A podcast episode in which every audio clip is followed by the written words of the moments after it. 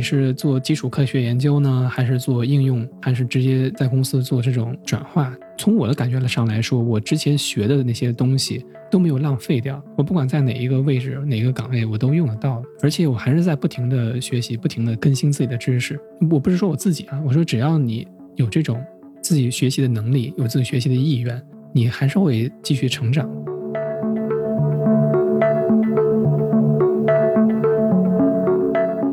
包括之前我做那个精子发生的研究嘛，就是说男性为什么会有不停的精子产生呢？因为它是有精原干细胞，对吧？嗯。然后卵巢里面呢，大家对这个有没有这个卵巢干细胞的这个研究呢，也持续了很长一段时间，到现在也是这种悬而未决的热点。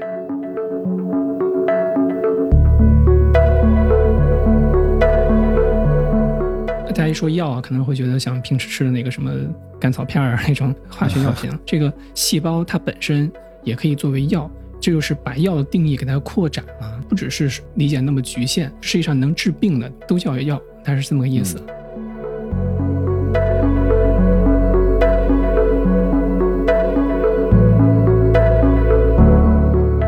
心理上是这样，人们啊就想要永生，怎么永生呢？就是说我吃一个仙草，我可以延缓我的衰老，这是一个路子。还有一个路子就是干细胞，嗯嗯，它所许诺的就是返老还童，这以前是说延缓新陈代谢，达到一种永生。但是干细胞许诺给大家的是，我可以不断的更新自己，来实现这个永生。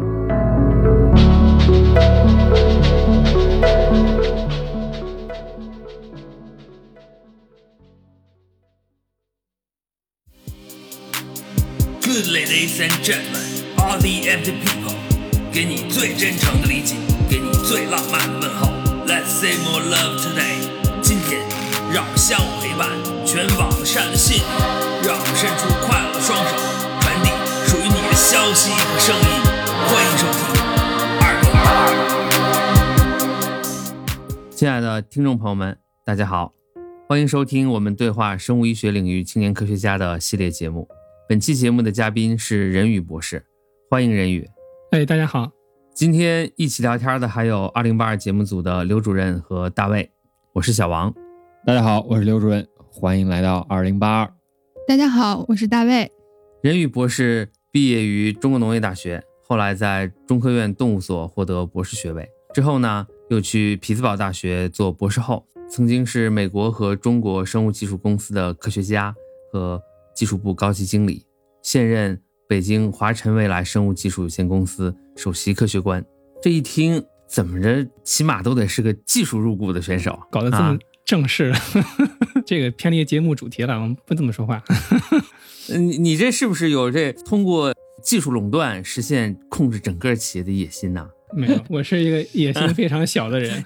野心小吗？我看你这发展轨迹，从动科一直节节攀升，最后现在。变成这个首席科学官，而且是如此前卫的一所新创企业。我最羡慕的就是其中，呃，你在匹兹堡做博后，匹兹堡是美国的科技新城嘛？你对那儿的科学和社会氛围感受怎么样？我对那段时光也是非常呃留恋的吧。匹兹堡这个地方对我来说还是挺特别的。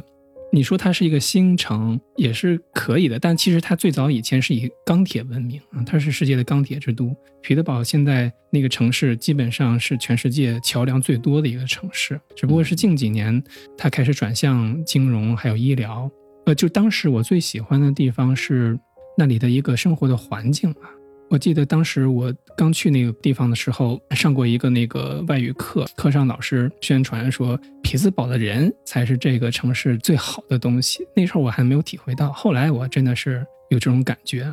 后来我就是租了一个房子，跟一个希腊老太太一起住，然后那个希腊老太太对我也是特别的好，就有时候我做研究回的晚了，她还给我留饭。这种其实你对一个城市的印象，更多的是决定于你身边的人。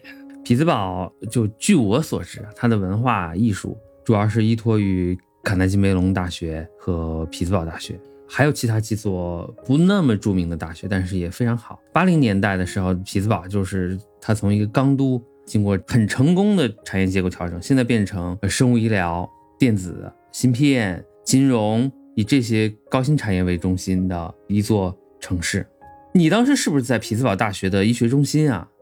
匹兹堡大学医学院，对，它有一个地方叫 UPMC，、嗯是那个呃美国很大的一个医学中心，大概是前十的这种。呃你知道吗？世界上第一例那个小儿麻痹疫苗就是在匹兹堡做出来的。啊，哦对，然后那个拜耳美国的总部也是在匹兹堡，它在药这块儿还是很厉害。嗯，呃任宇就是你的研究在相当长的一段时间内，以前哈都集中在生殖细胞的研究上。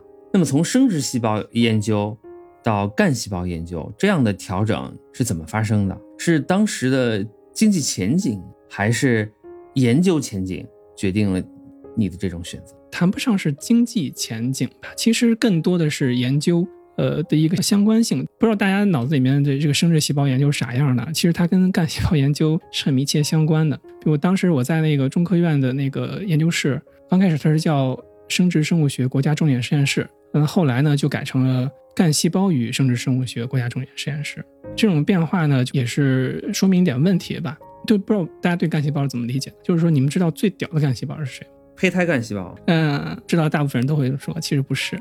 最屌的干细胞是受精卵，那、胚胎干细胞是不能够发育成一个完整的个体，只有受精卵可以。受精卵叫做全能干细胞，胚胎干细胞是多能干细胞，它只能分化成一些更多的器官组织，但是不能发育成一个完整的个体。哦，包括之前我做那个精子发生的研究嘛，就是说男性为什么会有不停的精子产生呢？因为它是有精原干细胞，对吧？嗯然后卵巢里面呢，大家对这个有没有这个卵卵巢干细胞的这个研究呢，也持续了很长一段时间，到现在也是这种悬而未决的热点。然后这些生殖细胞呢，其实它们都是有一个祖宗的，就是原始生殖细胞。其实原始生殖细胞呢，就 PGC 啊，它也是一种单能干细胞。这种细胞它在胚胎发育很早的时候就已经产生了，甚至在嗯呃性别分化之前就已经产生了。所以说呢，就是我当时做生殖细胞研究的时候，已经很早就跟干细胞的相关知识什么都已经接触了，嗯所以这种转变呢，呃，也不是特别的突然。是这样，最早，嗯、对你在本科阶段，你当时的学习，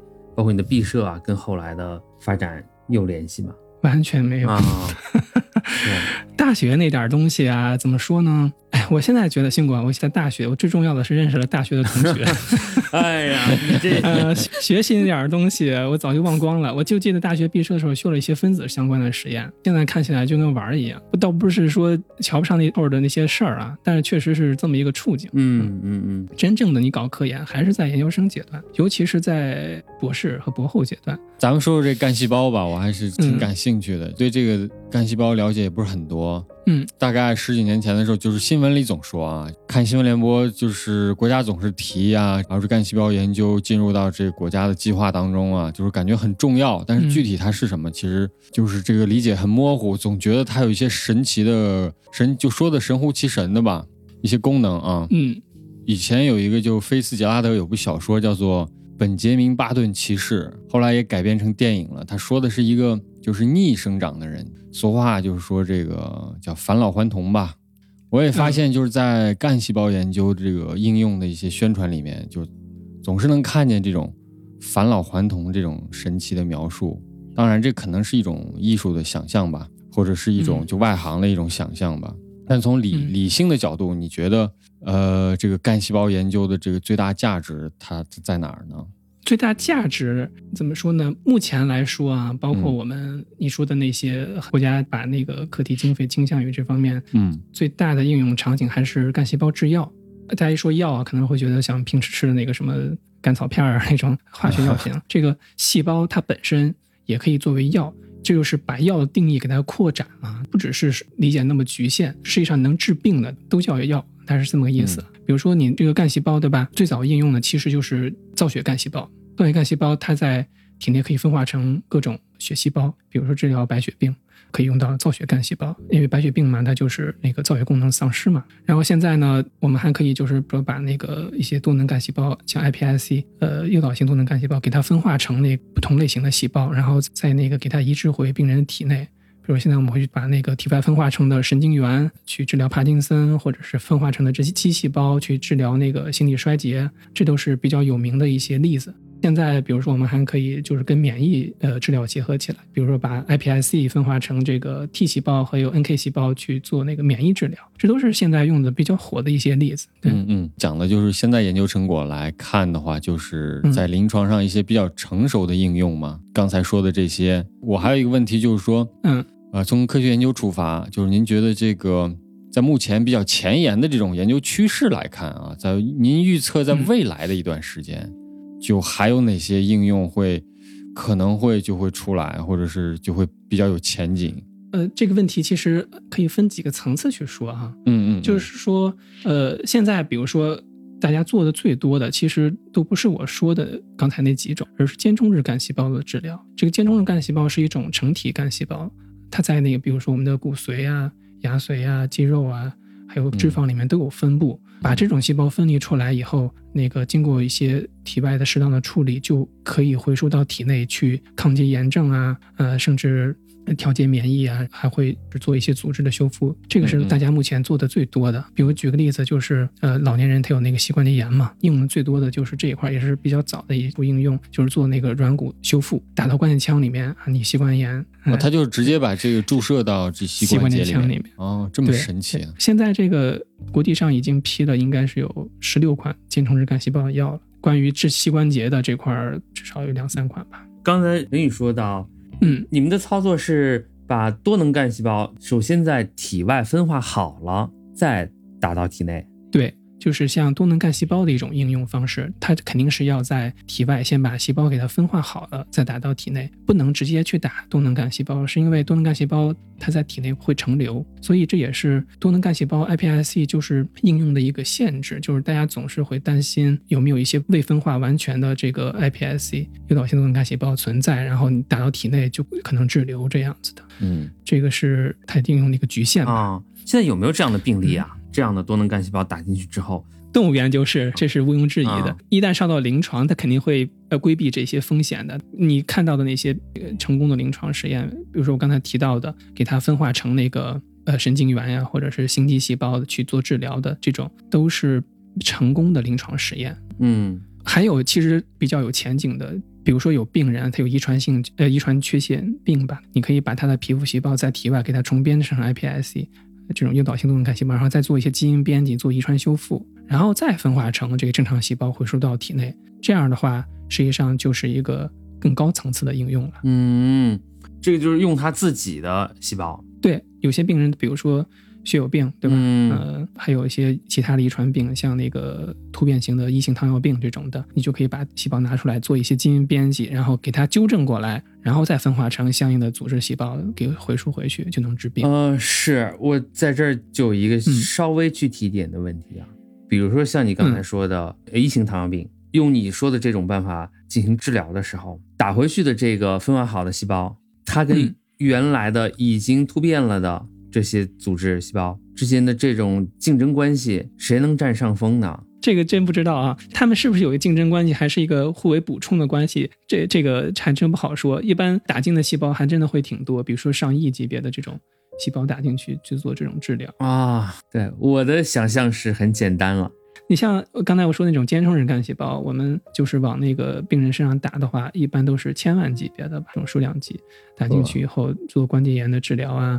甚甚至我们现在在做关于脑卒中，呃，还有那个肌肉萎缩方面的这种研究都有。嗯，我想象的简单在哪儿呢？我以为就打那么十几二十个，不可不会的，嗯，太少了，那太少了，一下就被呃身体清除掉了啊。是，比如说你打进去一千万个，它有相当一部分会被机体清除掉。呃，这种清除。它并不是那种免疫反应的那种清除，比如说间充干细胞，也可以用自己的，也可以用别人的。为什么可以用别人呢？因为它这种细胞的免疫原性比较低，所以你才可以用异体。比如说从你的脂肪里面我分离出一些细胞，呃，间充干细胞，我可以打到我的身上治我的病。这就是因为这种细胞的特点。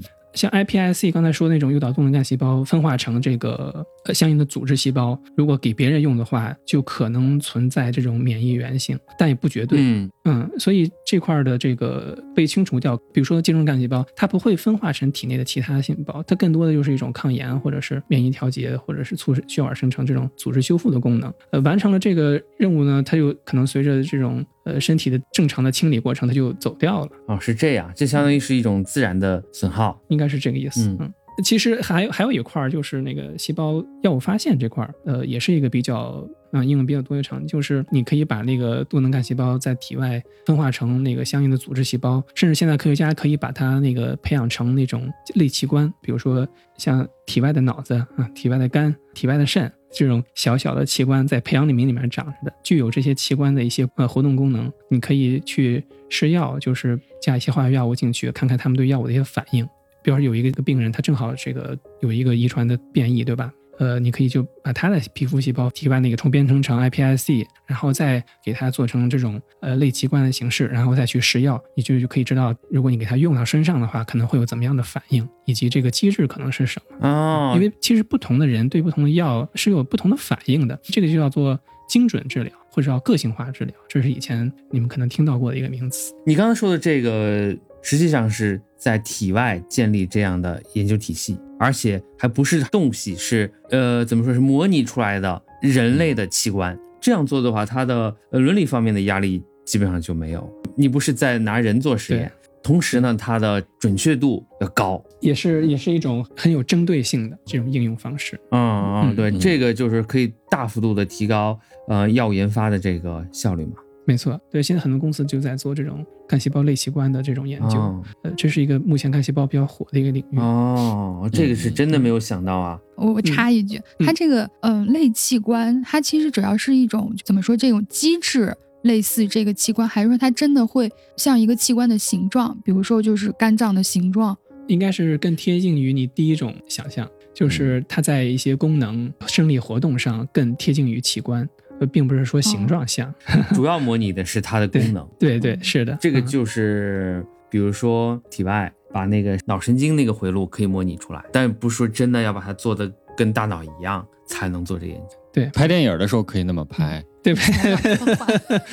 就是做出一个假的一个大脑放在一个罐子里面，然后连一些管子，那是拍电影必须得那样，要不然大家看不懂。看不懂但是如果是在实验室里面，可能就是一些瓶子、罐子、一些机器，但是你可能也看不到这个真正的这个东西，可能是很抽象的。没错，嗯，我记得以前跟那个就是国外同事讨论 那个电影里面的那些生物技术情节，我记得当时应该讨论的就是那个《侏罗纪世界》哪一部，我记不太清了。然后他当时说。他看到那个电影里面人员把那个试管里面的液体吹出了很多气泡，当时心里面特别的那种纠结，他觉得怎么能这样做实验？对，这是是无知的好莱坞啊，这就是这样。甭管是科幻还是咱们具体实验室研究，作为再生医学的代表，就是干细胞研究。它的理论本身是通过自身细胞生成的组织重现身体，它是这么一个设想，但是离成为现实还很远很远。当时呢，这些技术，尤其是到一二年，就是那两三位科学家拿到诺奖，就是生理医学奖的时候，嗯奖励的是他们在再生医学领域的突出贡献，一个是克隆，一个就是干细胞。当时就引发了很多人的担忧，说这种返老还童的远古的梦想，是不是非要以这样特定的形式强行的实现？当时说的是说他们的发现涉及操控活细胞，这就使得呢人们就说，从伦理也好，宗教原因也好，各方面呢就担忧说，你们这些科学家是不是介入自然太深了，并且在人工制造的生命这条路上走得有点太远？所以你支持哪些？就是说你对这个技术有没有那种抵触，或者是说有什么想法？嗯嗯我对干细胞的 那种担忧远远低于基因编辑，特别是你刚才提到说，就即使是模拟这种类器官，它也只是在功能上模拟，这让我心里就平静了许多。你要真跟科幻电影似的，夸这儿弄一脑子是吧？那儿弄一肝，那儿弄弄一肾，最后弄一 Frankenstein 出来，这不太合适。公众吧，对于这种新的东西不是很了解的话，肯定会有一些担忧的，比如说转基因技术这些东西。但是从一个研究者的角度来说的话，诚然啊，有一些研究人员或者尤其是那个看重利益的那些人，他可能会铤而走险的把一些还不应该推广到社会上的技术推广到社会，对吧？比如之前的那个胚胎编辑那事儿嘛，是吧？大部分的研究人员其实还是比较谨慎，不会是说在一个技术不成熟的情况下，就在人的身上贸然的去做一些事情。大部分研究者还是有这种良知也好，或者是觉悟也好，不会干得那么离谱的。我们现在比如说谈到干细胞技术，嗯像刚才我说的干细胞制药，在我看来，它肯定是个朝阳行业啊。但是实际上，这种研究在科学界已经进行了很多年了，对吧？嗯只不过是最近可能出现在公众的视野。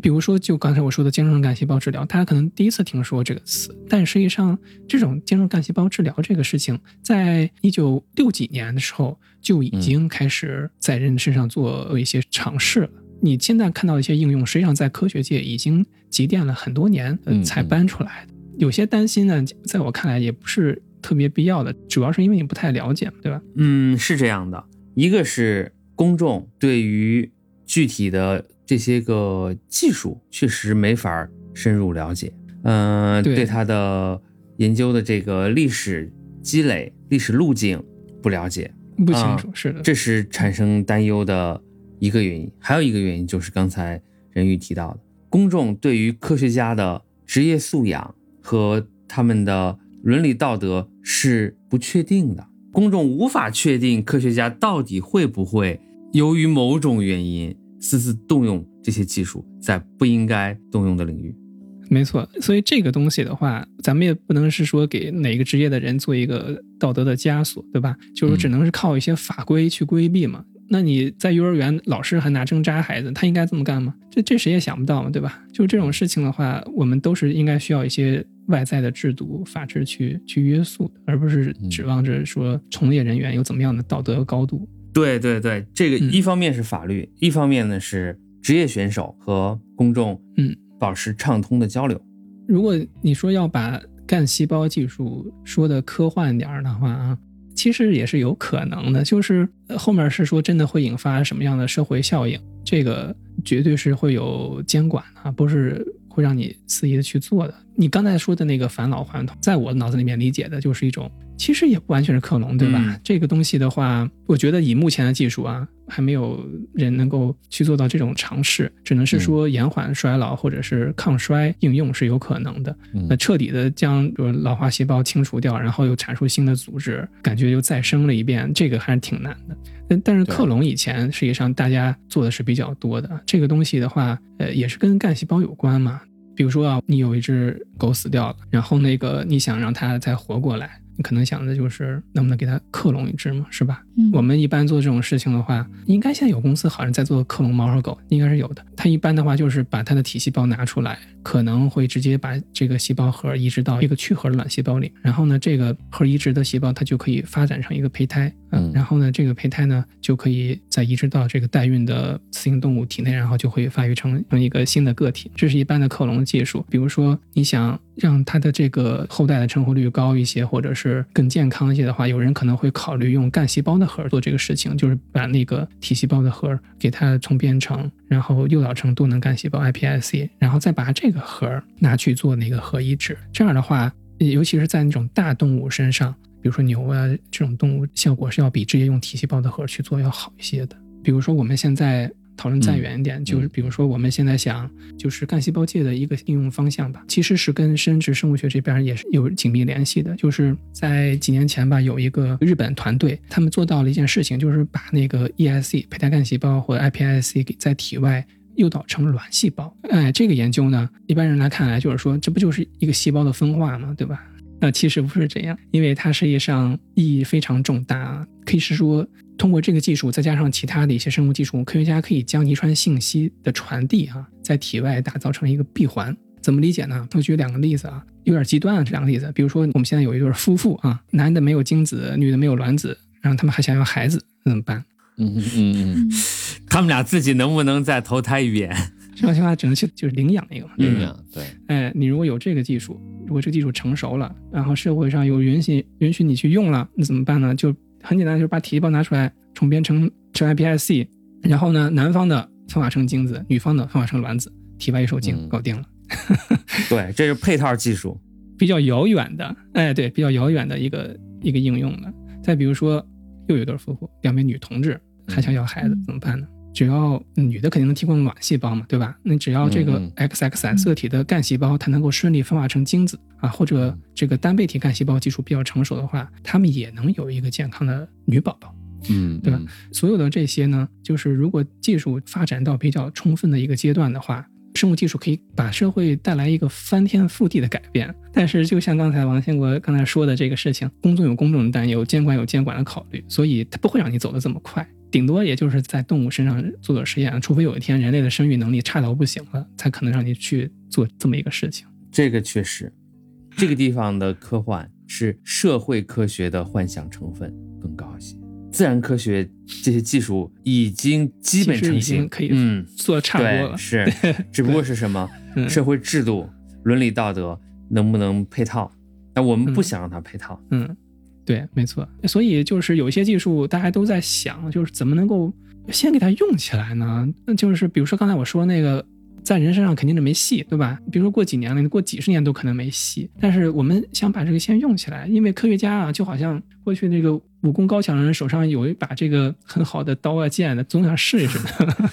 他有一个很好的技术，他也想试一试。那拿谁试？就是一般大家都选择动物嘛，对吧？就是有些动物保护主义者可能就很生气了，但是人类社会就是这么走过来的，嗯医学也是这么走过来的。拿我们刚才说那个克隆来说吧，比如说你的爱狗死掉了，你把它细胞核取出来，然后诱导成多能干细胞，然后再把这个核呢去移植到一个去核的卵细胞里面，这个核移植后的细胞就可以发育成胚胎嘛，是吧？嗯嗯，这时候你就可以长成一只基本上一模一样的小狗。嗯为什么说基本上呢？是因为拿过来那个卵细胞里面其实是有线粒体的基因组在里边，但是这个线粒体的基因组呢，就不是你原来那只狗的了，对吧？嗯还是会有些不一样的啊。不一样，但但具体是哪些不一样的，可能这个就比较很随不太好机了。说清楚了。嗯但如果呢，你的爱狗是雌性，对吧？你可以把它的 iPSC 细胞先分化成卵细胞，然后再把核去掉，做核移植。那你这个时候就是克隆出完全一样一只的狗。嗯，对，这个嗯我觉得应用前景还是挺广泛的。对，这个确实是，不，这不用说。我作为一个狗主人，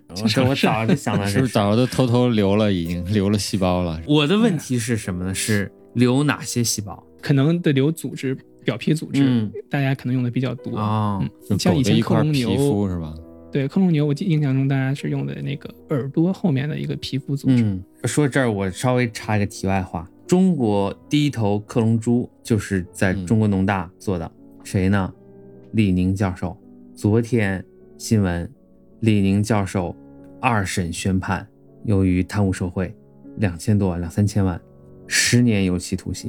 但实际上他之前已经在这个呃关了几关了好多年了已经。嗯一审判了对十二年，后来他说我悔过，我认罪，那我态度很好，我请求呃重审重判。好，昨天判了十年，变成嗯，那很重啊，这个。嗯，当时就是冲着这个克隆猪这个成果，李宁年轻轻四十多岁当选工程院的院士。你这么说就有点简单了。嗯，是是，那咱们我就是随便插这么一两句。我昨天晚上看这新闻，十三年前的这个时候，我那是硕士阶段很重要的一部分实验，就是趁着冬天，李宁他们大实验室没人，我一个人进去，几乎占着他们那一大间屋子所有的机器，就我一个人用，所以效率很高啊。嗯我没有跟李院士接触过，但是我用过他的实验室。那这事儿呢，我还对我挺有冲击的。还以为你喂过人家的克隆猪呢。没有那个克隆猪，我是没有，呃，应该是我离开农大之后做出来的。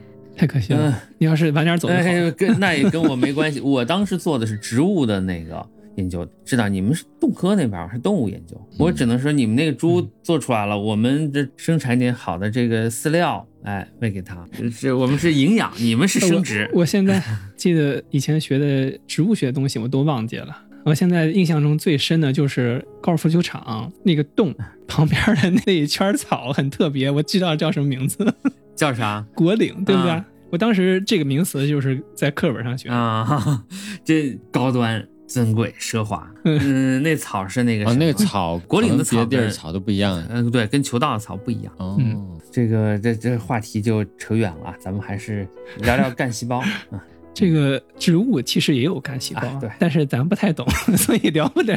植物是这样，植物是本身就能分化成个对植物最厉害的地方是什么呢？它看着比动物要低等，但是植物细胞有植物细胞全能性，在这个基础之上，人们做出来的比较完整的组培，就是组织培养这个技术，没有这个是不行的。就是理论上或者实际上也确实就是植物的每个细胞都包含有这个物种的全部遗传信息，它就是它具备这种发育成为完整植株的潜力。植物其实还是挺高的。你怎么去诱导它，这个是受到影响。那大家说，那那你看为啥不在那个植物根上，它怎么不直接长叶子出来？这是受到它周围细胞的影响和环境的作用，在诱导它的分化，并不是说你有了全能性，你就要施展这个全能性，倒也不是，它是受到调控的。嗯嗯嗯，当时说干细胞这个出来，一下子我就想，我这人真可以，非得在动物身上也把这个细胞全能性给做出来。我其实有一个特别这个想法，可能很早很早以前有了。其实我在我小的时候，我已经看到过方面的报道了。后来可能大家觉得太难了，搞不定吧。就是把那个植物的叶绿体，呃，移植到那个动物细胞体内。那时候我就看到过说啊，是有什么叶绿体株就出来了。我当时觉得啊，好神奇，相当于是把植物和动物这种不应该在一起的东西，就给它结合在一块儿了。我不知道后来还真有没有人做了，一直觉得如果能做成，还真挺科幻的。以后说不定可以再去考虑一下这个事情。呃，有真的类似的东西有，这是嗯前些年就是那只著名的荧光兔，它是把水母里面的绿色荧光蛋白基因打到那个这兔子里面，那大白兔，白天它就是一大白兔，特殊光照之下绿绿的一兔子。那你说的这跟我说，我觉得还是咱们差一个差一个对，那那是海洋生物和陆生生物之间的。咱们不说整个身上都有这个叶绿体啊，假如说就表皮胳膊上那一块儿有是吧？嗯，它就靠那个光合作用啊，给自己提供能量，提供营养。你说这个吃饭的问题不就解决了吗？再也不用头疼每天吃什么了，是吗？那这外卖公司以后吃饭就是纯享受，不挑个口味儿就行。外卖公司肯定他得转行，要么他反对这项技术，要么他得转行，他们提供这个不同的口味的叶绿体，是不是？这不是叶绿体，这是肉绿体。正好聊到食物了，你们听说过干细胞肉吗？没有就是没有用这是一种素没有是吗肉吗？这肯定是荤的，这一听就特别荤。这荤的，呃，有些公司开始在做了，已经。国外一些公司，国内的其实也有看到过方面的报道，就是把干细胞在体外，就是在我们培养皿里面给它分化成那个肌肉细胞，然后呢就做成干细胞肉。有一个公司我是知道的，美国一个公司，他们然后再通过一些就是配方，就是那味道的那种调节，然后做成这个。汉堡包那种肉，然后让人试吃，评价就是感觉味道怎么样。你要是不知道的话，你可能还真吃不出来，那是干细胞，就人工做出来的肉。这种东西啊，你想象一下，以后如果咱们移植民到火星，那估计就是你的主菜了。那就得看是用的什么调料 啊，你得来点这个卡酱料，对，啊，这个嗯黑椒味儿的，这都得来。它主要是靠那调料。嗯，对，就比较符合西方的美食学。马上我们肯定就得问了！我得吃一个名人口味的，然后我得吃一个什么？对，这我得你给我弄一个某某名人的味儿的，啊，对，我要他的干细胞，我要他他的那个味道。那最后什么？马上就这 不就吃人嘛？人终于可以天哪，不是人不一定是用人的干细胞，对，它是用动物的干细胞。这个是 目前是用牛啊、鸡啊这样。这个呀，路人知道，嗯嗯、早就有科幻小说就这么写，买卖名人的体细胞啊什么的，这我尝尝名人的味儿。不，这不是我想的，这是作品有。尝名人嗯唐僧肉啊，我想问一下，但目前现在这个干细胞的研究面临的都是哪些困难呢？或者说影响这个研究进展的关键因素大概都有哪些呢？在研究上边，其实困难在于，就像我们刚刚聊过，有一点就是在应用。比如说，大家现在除了就是有一些呃伦理或者是安全性的限制以外，本身的干细胞这个生物学基础呢，我们实际上研究的还并不是非常的清楚啊，很多东西我们都不知道。你比如说，你想把干细胞分化成一个种类的体细胞，你可能就得研究很久，怎么样才能真正的做到这一点？即使你能做到，你还能去看移植到人体内到底有没有什么副作用。拿现在最安全的这个间充质干细胞来说吧，间充干细胞治疗，即使这样做临床试验的时候，总会发生一些意想不到的情况。本来以为就是能治好病人的一个病，结果引起了其他的反应。这些不可控的东西其实源自于这个细胞本身，因为它是一个活的东西，不像小分子药就很单纯，对吧？但是这个活的东西你放到身体里面，它可能跟别的 环境一接触，它就干了一些别的事情，这个东西不太好控制。所以现在就是在没有经过很多的实验或者是研究之前，这些大范围应用都还是很谨慎的。呃，再加上比如说你在细胞的生产工艺上面，像那个化药吧，就很这么多年了，很成熟嘛。都可以自动化呀，这样子。但是目前来说，干细胞的这种生产更多的是人去操作的。大家去培养这个细胞啊，尤其这个人的这个经验水平啊，或者稳定性啊，这都是不一样的。所以得到了细胞的这个结果批次的差异，可能也会比较大。这些东西都会造成一个难以控制或者难以预测的这个东西在里。王老师说这个手感是吧？啊，对，这个手上得有活儿，那这个活儿是不稳定的，人跟人不一样，你人今天明天状态都不一样。就刚才呃，任宇说到，我们去诱导这种多能干细胞让它分化，这个是我印象特深。零六年，呃，后来拿到诺奖的日本那个山中博士，他就是用小鼠啊重新编码，然后通过四种特定的基因控制介质，让这个细胞呢返回原始形态。这个研究就让他拿到对，让他拿到这个诺奖。嗯，我对这些是不了解，但是当时我们宿舍里呢，外面来了一个学生，他是在北大。当时是 technician，就是研究员啊，不是技术员。他整天参与这个，他每天回来都跟我们宿舍其他三个人聊这个事情。他说这个研究特别重大。他说丝因子这个事情是一个诺奖级别的研究，我们北大那边也在做，就是在跟日本那边在在争这个前后。他那会儿老说这个问题，后来那边日本先做出来了，他回来他说他那边做出来了。我说那你们怎么办？他说我们再做点别的，反正相关的研究还有很多，但是人家做出来这个。基本上就是诺奖。六年之后，一二年，嗯，真的就山中就拿了这个诺奖。这就有点什么呢？就是电光火石之间，你就晚那么一礼拜，那这局面就不一样。对，其实，在真正很有意义的科学研究领域，那个竞争还是非常非常激烈的，就跟战场真是差不多了。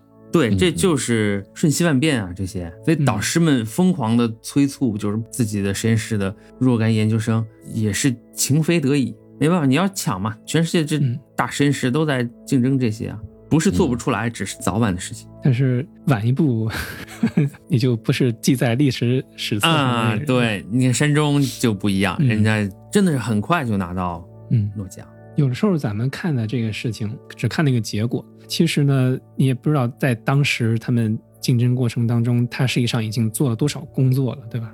跟同行之间啦，跟那个其他领域的人。都已经沟通了很多了，说不定。这个就是我们作为外行只能看到结果，结果，而且这个结果往往我们评判这个结果的标准也很荒谬，就是你看他拿到诺奖了，他拿到这个大奖的认可了，这个是很荒谬的，也是不公平的，这对做科研的人来说是不公平的。科研内部呢，人家说你看他他他发到 Science Nature Cell 上发六位到了，你这个发一五分的文章，它有一定的价值，但这种评判确实。不公平，呃，很荒唐。对这种现象吧，在社会的各个领域都会有。嗯，是。借这个话题，我想呃问问任宇啊，就是说，你觉得现在公众不管他对干细胞研究了解多少，你觉得大家对干细胞这个认识有哪些误区呢？咱们说一个比较热门的，比如说干细胞美容，这个大家可能会觉得对，听很多。就骗人的，不？你看一一说干细胞美容，大卫赶紧把耳机 塞紧了一些，好好听一下。比如现在我们常说的干细胞美容呢，实际上说的那干细胞呢，就是间充质干细胞。然后那个真正啊，它能起到美容效果的可能性是是有的。比如说，就是间充干细胞，它在体外培养的时候，它会分泌出一些那个抗炎的因子。甚至它会分泌很多那些胞外基质，像胶原这种成分。这个东西呢，它对滋养皮肤可能是会起到一定的作用，但是它可能还需要配合一些手段，比如说美容院会有那种微针嘛，对吧？它会可以刺破表皮，然后再把这种干细胞的分泌的营养成分给你注入进去，就会有一些好的作用。这个真的是有可能存在的，因为已经有一些不少研究报道去证实这个方向去了。但是说有些人嘛很坏，他就。打这个噱头做一些乱七八糟的事情，甚至有些人一听说干细胞美容，下意识这个反应就是说这玩意儿就是骗人。这个误区也不是说大家就是不懂的，而是有的时候市场上就瞎引导，对，这就是商业层面呢这种违规操作。对，不是因为是这个干细胞的这个概念确实很神奇，就是说它的这个概念，如果用一种宣传的手段说出来，它是相对比较简单的，就是说它可以让你的细胞变年轻，或者是让你的这些细胞重新的分化，它这个人们能听得懂，但是不知道这个背后实际上这个机制还是比较复杂的，就是没有那么容易去去操作去应用这个这个技术。但是它如果用这种概念做宣传，它是很有诱惑力的，可能是形成有些乱象的一个原因吧。对，有的商家他可能根本就不是干这个事儿，然后他他打这个旗号去弄，最后大家得到结果就是没效果嘛，对吧？舆论这么一一嚷嚷，就会觉得这个东西很多都是假的。我也问个题外话，就是说这个，嗯比如咱们经常在一些新闻啊，或者一些不那么权威的一些小报道上看到说这个，比如说干细胞美容啊，或者是有些人，比如富人就跑到一个很神秘的地方，然后做一些干细胞的一些治疗啊，这是一些空穴来风啊，还是说真是有这种灰色的操作？嗯，真有这事儿，这个不知道让不让播吧？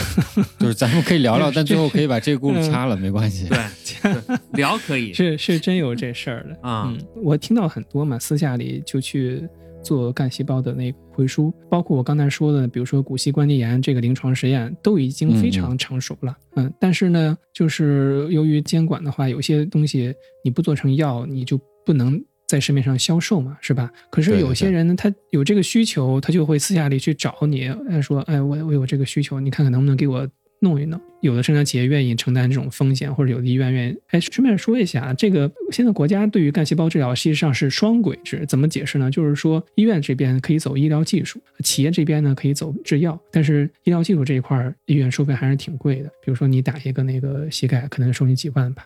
刚开始的时候，国家管的比较严，或者中国没人做的时候，很多人都去国外。我不知道你们有没有注意新闻，就是应该是挺早一段时间，就是富人去乌克兰嘛，打一针要什么一百万还是怎么回事嘛？就是那事儿，这个事儿是真的，啊，是。但其实没那么贵。这怎么回事呢？他心理上是这样的，人们啊就想要永生。怎么永生呢？就是说我吃一个仙草，我可以延缓我的衰老，这是一个路子。还有一个路子就是干细胞，嗯嗯，它所许诺的就是返老还童。这以前是说延缓新陈代谢，达到嗯一种永生，但是干细胞许诺给大家的是，我可以不断的更新自己来实现这个永生，还不一样。那这一下子呢，通过返老还童来实现循环的这种重生，你嘴上即使不这么说，听了他也会这么想，他会自己去推演这个，那他当然愿意相信了。脑补，哎，对，你看还是这博士紧跟时事啊，脑补，对，他就自己把自己也骗的也相信了这些。尤尤其是如果你身边真有人做这个事情，然后说有效果，那你肯定会愿意去相信。对，嗯，这是个灰色地带，正经说。嗯，嗯是在没有被明码标价、呃国家承认之前，都是灰色的。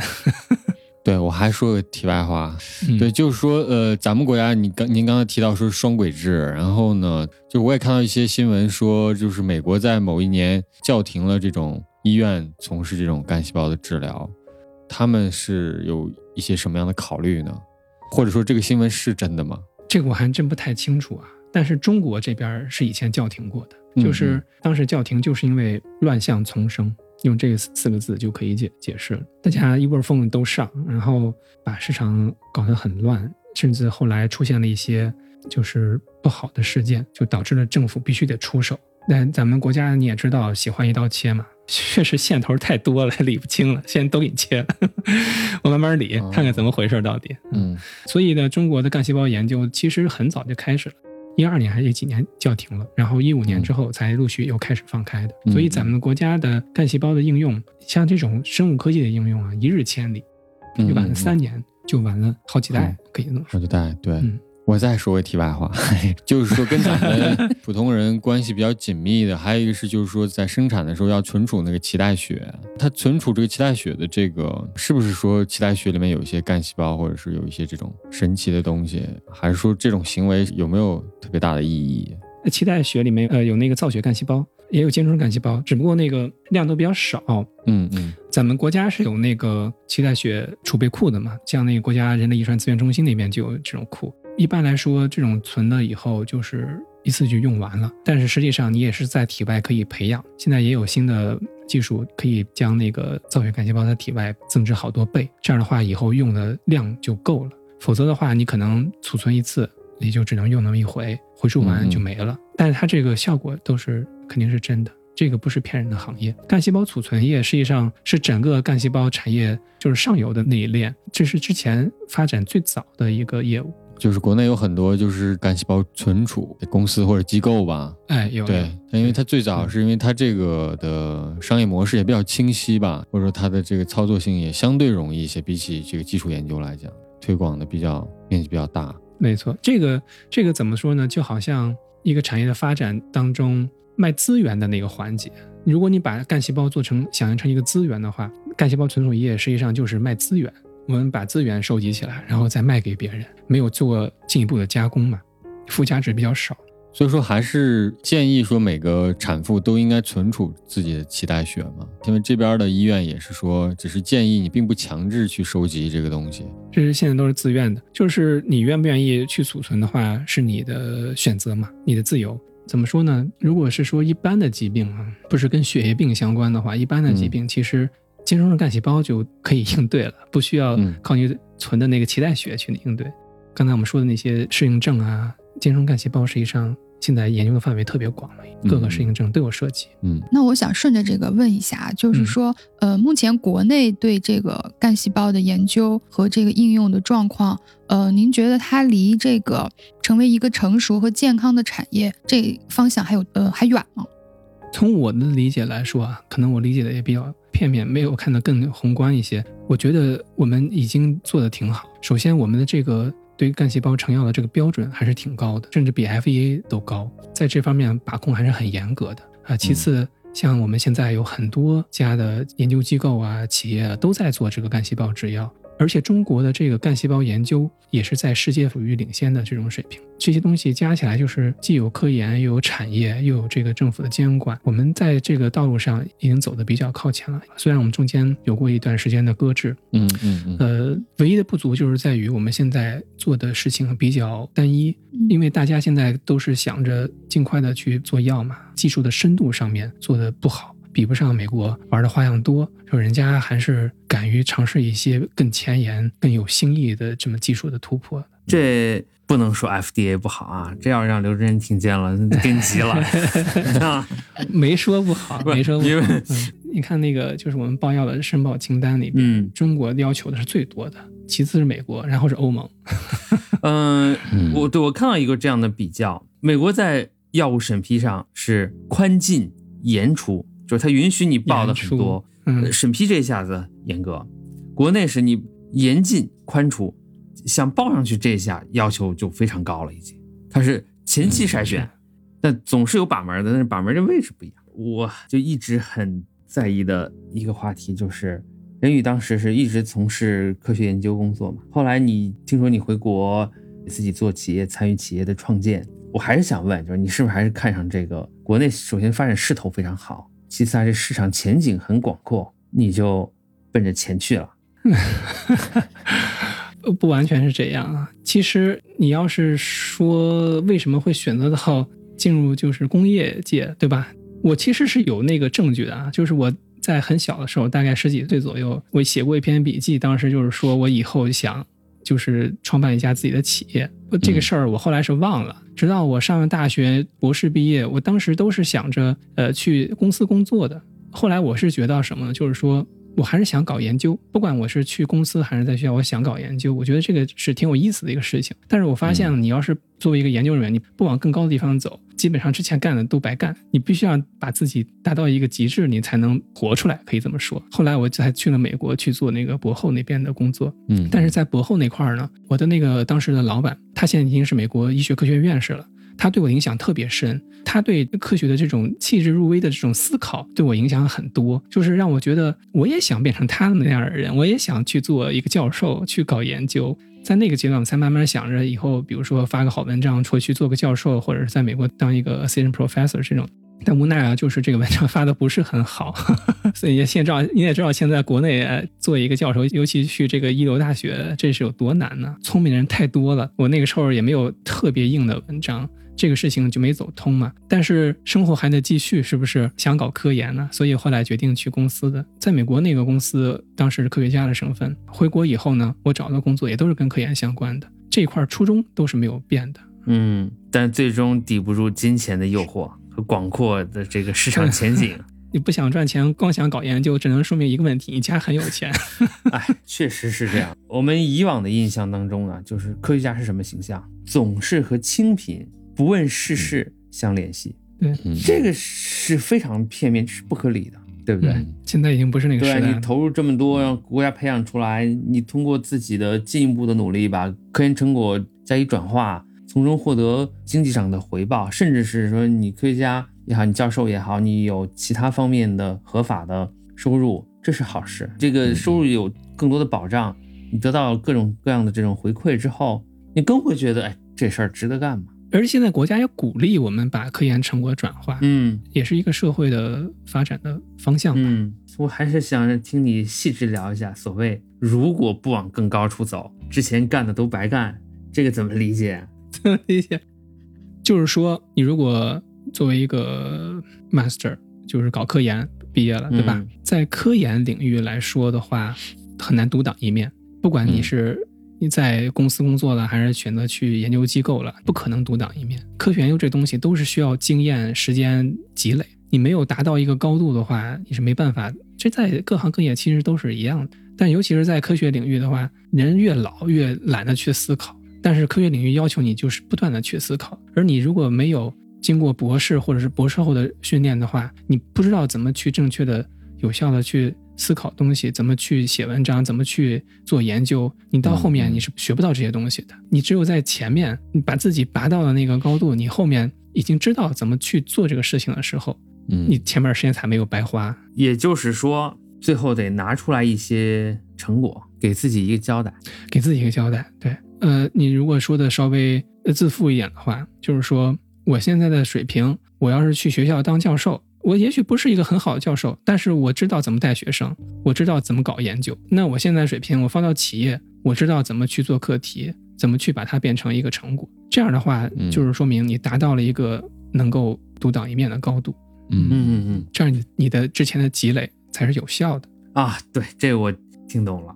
呃，往往说行百里者半九十，就这是说 百分之九十的博士博后，实际上并不能做出好的科研。这个真的是绝对不是适合所有人的。他说的百分之九十啊，就可能也差不多吧。只有十分之一的人最后真的能做到一个好的教授职位，嗯，凤毛麟角可以说。对嗯，尤其是对于博士生来说，他的选择面还是宽的。尤其是现在这个社会上选择比较多，博士里面有百分之十最后成了教授，或者在科研机构以科研为生，百分之十我觉得不到，百分之五了不得了。博后可能有 百分之四五十，差不多是能留在就纯粹的科研岗位上。博士生呢转行的就好多，肄业的也不少，对吧？是，尤其是生物这个行业，我这一路走过来，以前跟我一块儿搞研究的很多都转行了。哎，首先生物这个专业可能被社会会 觉得，哎，这个专业可能是最不赚钱的，所以也没有人愿意去往这边转。在这方面做的人呢，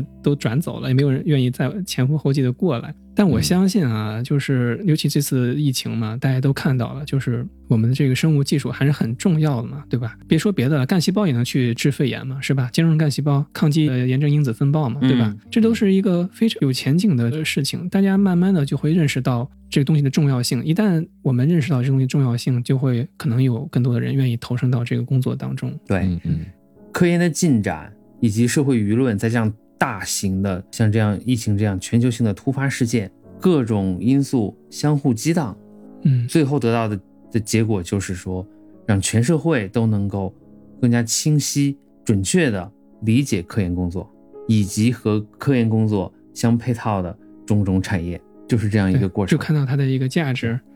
嗯，那你当时咋咋好文章没发出来呢？哎，时也运也命也，就是做了几个敲出动物的模型，最后都不是你想要的那个结果。好，那我这问题马上来了。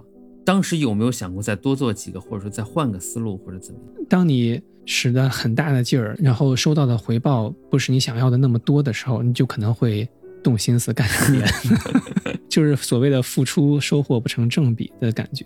你说咱也不是混日子在那儿，也是很认真去做事情的，付出了很多努力，后来发现这个结果不是你想要的。这个其实也受一个，比如说你实验室这个研究方向的一个局限，对吧？它有可能。